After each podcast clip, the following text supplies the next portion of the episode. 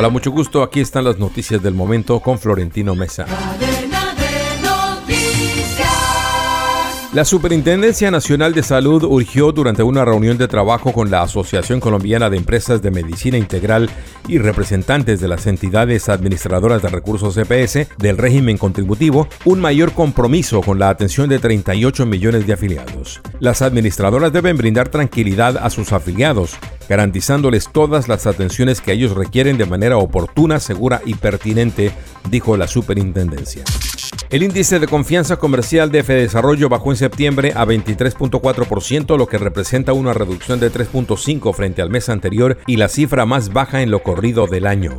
La disminución en la confianza de los comerciantes respecto al mes anterior obedeció a una desmejora de 13% en las expectativas que tienen las empresas frente a su situación económica en los próximos seis meses. Además que el nivel de existencias de las compañías del país se redujo en cerca del 4.3%.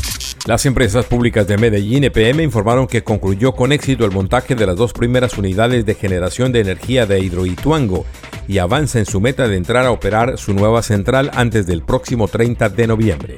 Jorge Andrés Carrillo, gerente general de EPM, dijo que la prioridad de la empresa ha sido y sigue siendo cuidar la vida de las personas asentadas en las poblaciones aguas abajo y disminuyendo los riesgos en el proyecto. Descarga gratis la aplicación Red Radial y encuentra siempre una radio para tu gusto. Escucha lo mejor de la radio hablada en Colombia.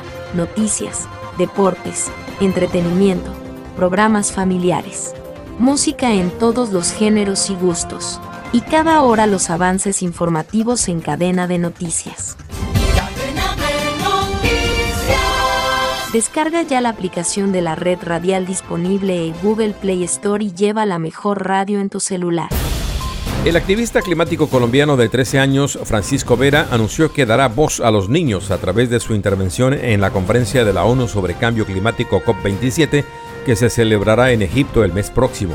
El fundador del movimiento Guardianes por la Vida y miembro de la Comisión de Derechos Humanos del Niño de la ONU anunció este compromiso durante su participación en el Festival Medioambiental Arona SOS Atlántico celebrado en Madrid, España.